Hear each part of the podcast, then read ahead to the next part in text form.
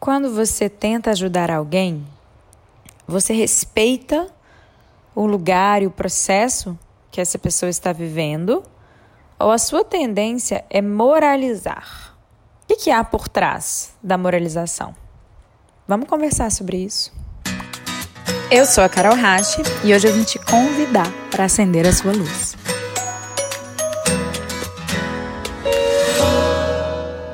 Temos vivido tempos onde muito se fala no coletivo. Uma busca por união, por uma consciência urgente para que a gente possa juntos vencer uma batalha que é de todos. O curioso é observar o que de fato emerge dentro de nós quando a gente vai se posicionar sobre o assunto. Tenho visto muita moralização muita transferência, muita crítica. As pessoas estão se cobrando e não se cuidando e não se apoiando. Ontem mesmo eu li um texto em que quase reprimia a possibilidade de alguém se sentir desconfortável durante a quarentena. Veja, dentro de nós existem muitas nuances. Ninguém fica bem e estável o tempo todo. Os altos e baixos, eles fazem parte da vida. E é claro que agora eles vão se tornar muito mais evidentes. Como negar as emoções negativas que vão aparecer dentro de nós? Será que quando tiramos do outro a liberdade de passar um dia mais triste, mais chateado, não estamos no fundo nos colocando numa posição de superioridade? Será que ao moralizar, não tiramos a nossa própria liberdade de simplesmente sermos humanos? Será que não estamos nós ocultando nosso próprio desconforto ao criticar o desconforto alheio? A verdade é que cada pessoa tem um processo. Cada pessoa está presa em um ponto. Não significa que, se você já está mais esclarecido em algum aspecto, que você esteja bem esclarecido em todos. Talvez uma luzinha acendeu em alguma parte da sua vida, mas pode ter certeza, em algum outro canto tem uma luz bem apagada, precisando de ajuda. E se a gente parasse de focar na luz apagada do outro e prestasse atenção na nossa? Quais são os nossos cantos escuros que estão vindo à tona? E se a gente se cuidasse e se cobrasse uma postura mais gentil, mais amorosa, ao invés de cobrar qualquer coisa do outro?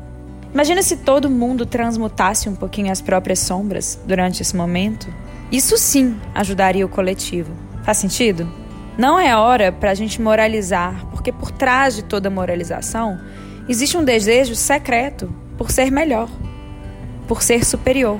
Existe um impulso quase arrogante. Quem sou eu quando eu moralizo a outra pessoa? O que é que está por trás, de verdade, do meu discurso? Qual é a minha real intenção? As palavras, quando saem do coração, são sempre amorosas e gentis.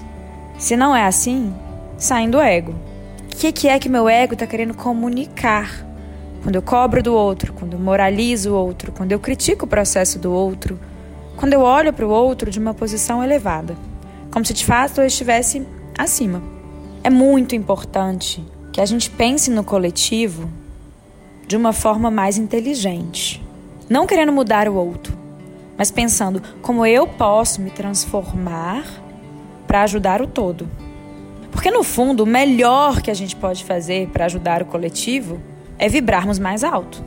É termos nós mesmos as melhores condutas que nós julgamos serem adequadas para o momento. Isso não significa que precisaremos concordar em tudo. Significa que entenderemos que cada um faz o melhor que pode, com a consciência que tem. Talvez nós mesmos tenhamos adquirido mais consciência em algum aspecto, mas ainda temos muito para crescer em outros. É por isso que não cabe julgar. Moralização vem carregada de julgamento e disfarçada de boa intenção. Cuidado, é só o nosso ego tentando se travestir de eu superior para se colocar como se de fato fosse melhor.